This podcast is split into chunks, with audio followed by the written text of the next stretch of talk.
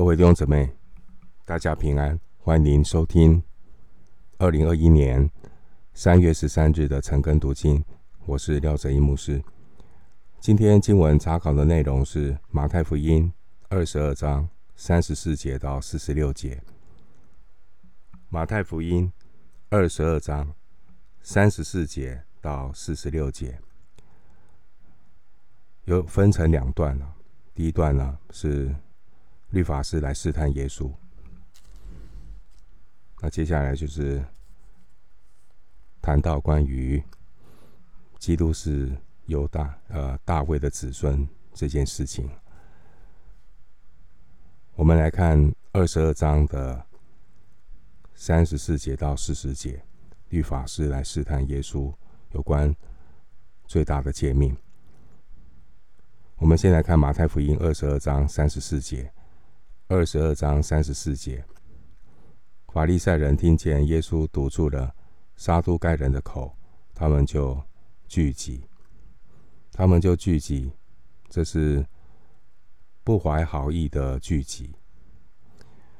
呃，马太啊，用这样的一个形容，就好比我们看到诗篇第二篇第二节。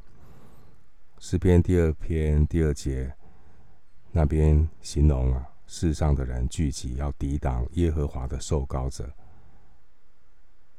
诗篇第二篇第二节经文说，世上的君王一起起来，臣宰一同商议，要抵挡耶和华并他的受膏者。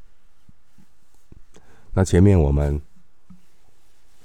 有读到法利赛人和希律党人想要用该不该纳人头税这个政治的问题来陷害耶稣啊，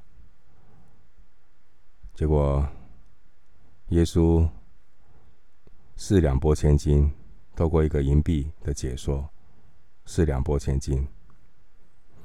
后来我们看到撒都该撒都该人想要用。一女嫁七夫的宗教问题，来嘲笑复活的观念。耶稣又引用他们最看重的摩西五经两节经文，教他们呢是搬石头砸自己的脚。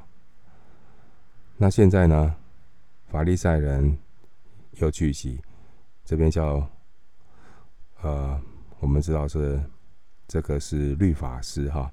等一下三十五节谈到。他们聚集做什么呢？他们要用一个道德的问题来挑战耶稣。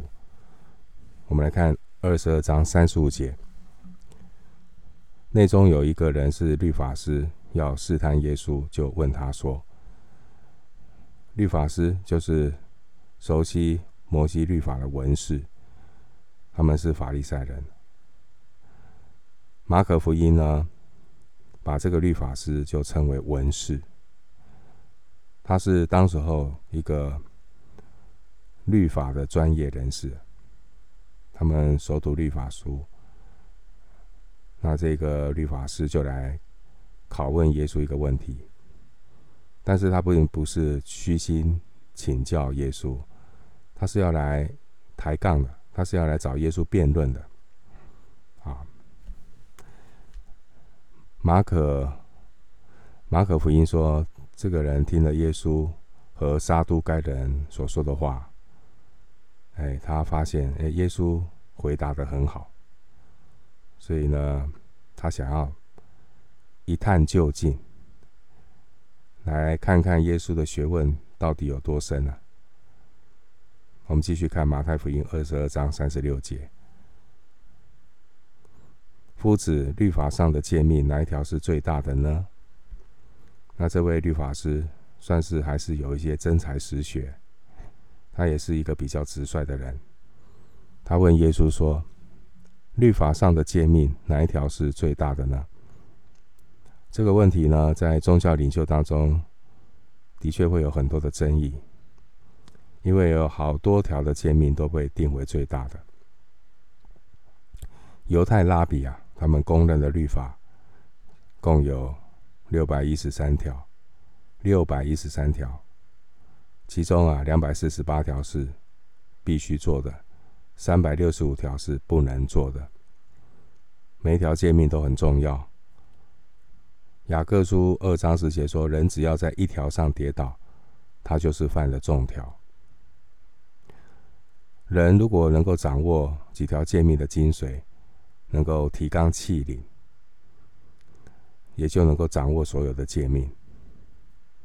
所以呢，他们就会去寻找哪一条是最重要的，是精义。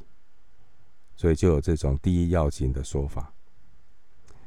如果主耶稣回答稍有不慎，可能就会被控告否定一些诫命。我们继续看马太福音二十二章三十七节。二十二章三十七节，耶稣对他说：“你要尽心、尽性、尽意爱主你的神。”那当然，这节经文是引用《生命记》六章五节。生命记的六章啊，四到九节被称为瞎马，希伯来文就是听啊。虔诚的犹太人呢，每天早晚两次会用夏玛来祷告。继续看二十二章三十八节，二十二章三十八节，这是诫命中的第一，且是最大的。一个人即使遵守了一切的诫命。如果不是出于爱神的缘故，这种的遵守诫命，在神面前毫无价值。所以，爱神是诫命中的第一，而且是最大的。我们都很熟悉啊，《格林多前书》十三章一到三节的经文：我若能说方万人的方言，并天使的话语，却没有爱，我就成了鸣的锣。响的鈸一般。我若有先知讲道之能，也明白各样的奥秘、各样的知识，而且有全备的信，叫我能够移山，却没有爱，我就算不得什么。我若将所有的周济穷人，又舍己身，叫人焚烧，却没有爱，仍然与我无益。没有爱，那人即便遵守诫命，在神面前是没有价值的。继续看呢、啊，马太福音二十二章三十九节，其实也相反，就是要爱人如己。三十九节的经文呢，是引用利未记十九章十八节，人要先爱神，爱神的人才能够爱人如己。老约翰说嘛：“我们爱是因为神先爱我们。”其实也相反，就是第二件事情是跟他相同的，意思就是仿效爱神那样的爱，来爱爱对方，爱彼此。这个爱人如己呢，就是无私的爱，也就是牺牲的爱。除非一个人 活在圣爱里面，他才能够做到。加拉太书二章二十节所说的哈，他是爱我，为我舍己。好，我们继续看马太福音二十二章四十节。二十二章四十节，这两条诫命是律法和先知一切道理的总纲。掌握了爱神爱人这两条诫命的总纲啊，遵守律法才会沦沦为。教条主义的遗文啊，总纲的意思就是依据啊。旧约十诫，我们知道可以分为爱神、爱人两个部分。出埃及记二十章三到十七节，律法和先知代表了全部的旧约圣经。所以我们看到旧约圣经非常重要的总纲精髓就是爱。爱是律法的总纲，说出呢，律法的原则是爱的恩典，而不是义的行为。只是照着律法的秩序去遵行，我们还没有摸着上帝的心意。好，继续来看马太福音二十二章四十一节到四十六节。这段经文呢，现在换耶稣问问题啊，耶稣反问了，反问这些犹太人：基督是谁的子孙？谈到基督与大卫的关系，我们看到前面是关于政治、宗教、道德，有三个论战，现在告一个段落。这些犹太宗教的精英分子啊。可以说是丢盔弃甲。现在耶稣反手为攻，耶稣只提出一个问题，表面看上去是一个学术性的神学问题，也就是弥赛亚是不是大卫的子孙呢？啊，通过这个问题继续的延伸，关于基督论，来打破他们对基督论的那种僵化的思想。我们来看马太福音二十二章四十一节。二十二章四十一节，法利赛人聚集的时候，耶稣问他们说：“啊，现在是耶稣问，主耶稣呢主动提问，问什么呢？继续继续看二二十二章的四十二节。二十二章四十二节，论到基督，你们的意见如何？”他是谁的子孙？他们回答说：“是大卫的子孙。”法利赛人啊，非常的熟悉旧约。耶稣的问题对他们来讲轻而易举就可以回答。我们都有标准答案，是不是？有标准答案，不见得你有什么样讨神喜悦的生命。我们的问题就是，好像都有标准答案，知道但是都没做到，要做到。因信称义，因信成义，真的需要圣灵的大能动工在人的心的里面。我们都知道要饶恕吗？可是都做不到。我们知道要彼此相爱吗？但是都没有做到。所以求神怜悯帮助我们，好，也给我们属灵的见识、智慧，让我们来行完全的道。法利赛人熟悉旧约。耶稣的问题自然对他们来讲很容易回答。他们知道旧约预言的弥赛亚基督呢，是大卫的子孙。基督是大卫的子孙，这不是纯学术性的问题。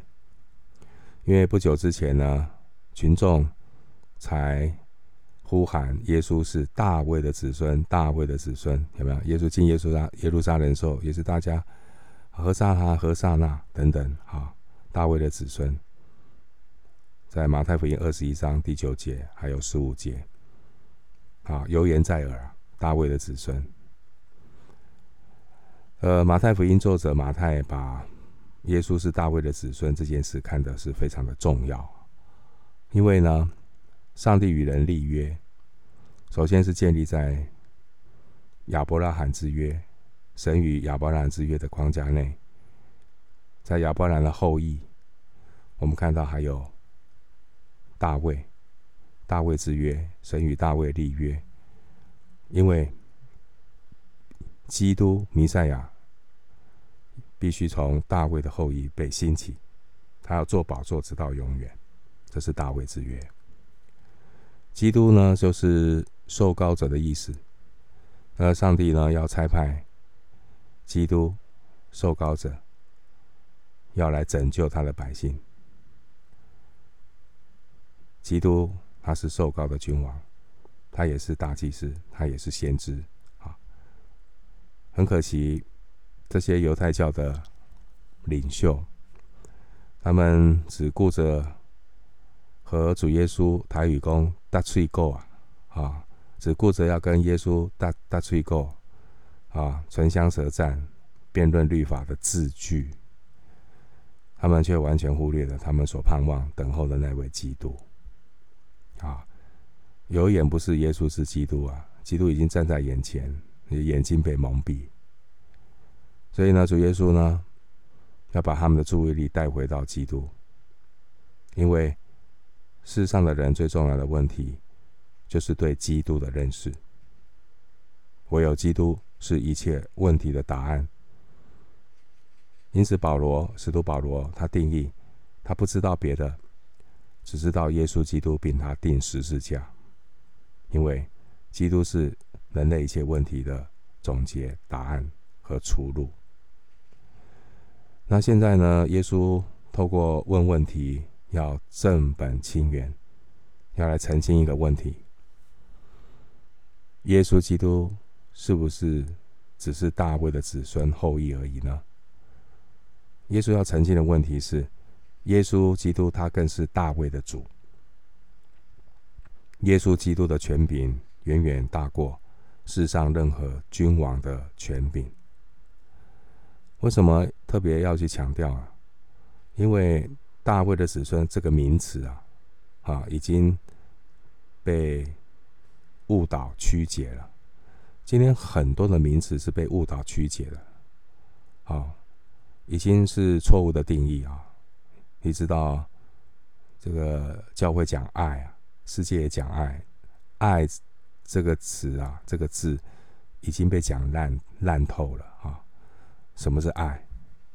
所以今天在讲爱的时候，那个定义是什么？基本上都是扭曲的啊！所以我们一定要留意，不是一个人会用一些基督教的名词，就代表他对那个。对基督，他跟基督有关系，不代表他对主有认识哦。即便他嘴巴挂着一些，会讲一些基督教的专有名词啊，包括大卫的子孙也是。犹太人嘴巴会喊大卫的子孙，他们理解什么是大卫的子孙吗？没有。他们把大卫的子孙呢赋予政治的色彩，也因此啊，造成人。对大卫子孙这个名词的误解，因为叫做以讹传讹。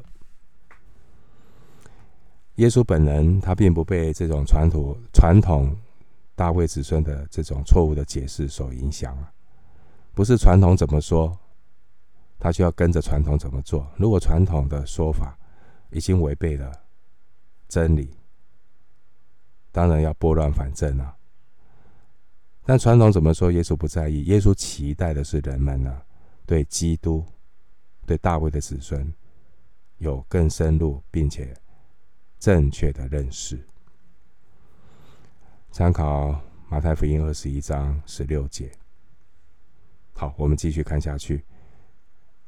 我们来看马太福音二十二章四十三节到四十四节。马太福音二十二章四十三到四十四节。耶稣说：“这样，大卫被圣灵感动，怎么还称他为主呢？”二四十四节，主对我说：“你坐在我的右边，等我把你仇敌放在你的脚下。”主耶稣呢，他引用大卫在诗篇一百一十篇第一节的话，那边的经文这样说：“主对我主说，你坐在我的右边。”等我把你仇敌放在你的脚下。主对我主说，经文中的第一个主是指父神，父神对我主，第二个主是弥赛亚，父神对弥赛亚说。因此呢，大卫说弥赛亚基督是他的主。继续看四十五节，现在耶稣问的问题来了。四十五节，大卫既称他为主，他怎么又是大卫的子孙呢？好，问题就很简单，就是你的爸爸怎么又是你的儿子呢？这是耶稣的问题啊。大卫称他为主，啊，这位主怎么又变成他的子孙？好，原来弥赛亚是大卫的主，弥赛亚也要成为大卫的子孙。哎，这个问题啊，一问。他们全部傻住了。哎，耶稣的问题还从来没有想过。弟兄姐妹，我们对神属灵的问题啊，圣经的一些教导，不能够不求甚解啊！啊，你信就好，你信就好，不是要正信、正确的信。这圣经是需要解释的，你总不能够丢一本圣经给他们自己读。这个教会历史里面出现的这些异端，都是读圣经出来的。他们也都读圣经。如果没有一个正确对圣经的理解，没有正确的观念，读圣经如果读到走火入魔，就出现很多的旁门左道。圣经是需要解释的。这句话要怎么去解释啊？弥赛亚又是大卫的主，是他的主，然后弥赛亚又要成为他的子孙，他当然不明白哦。这是上帝的智慧跟奥秘哈，因为三一真神第二位格。耶稣圣子啊，他是神是，但是他也是人，因为他要道成肉身成为人。作为神，他是大卫的主；成为人，他是大卫的子孙。如果这些法利赛人有那么一点受教的心，他们应该知道，眼前的耶稣就是弥赛亚，是童女玛利亚所生。他是大卫的子孙，并且，并且，我们从耶稣基督的言谈举止处事，以及弥赛亚的记号，就是神迹，处处都可以看见耶稣就是弥赛亚，神的儿子，而弥赛亚来自大卫的子孙。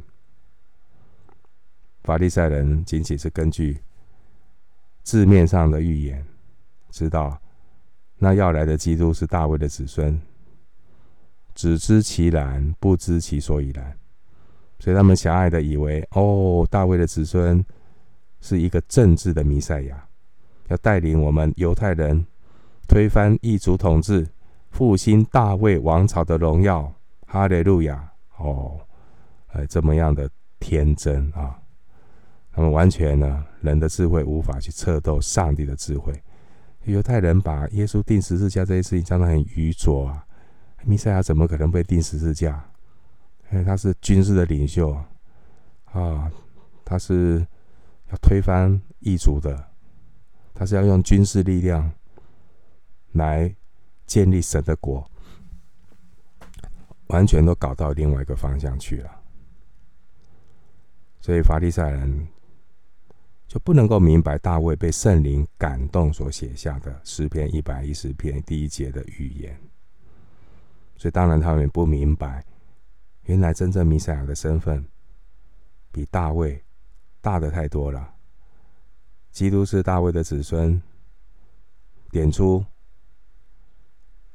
基督降卑为人的一面；基督是大卫的主，说出他荣耀。神性的一一面啊，他又是降卑为人，他又是荣耀的上帝。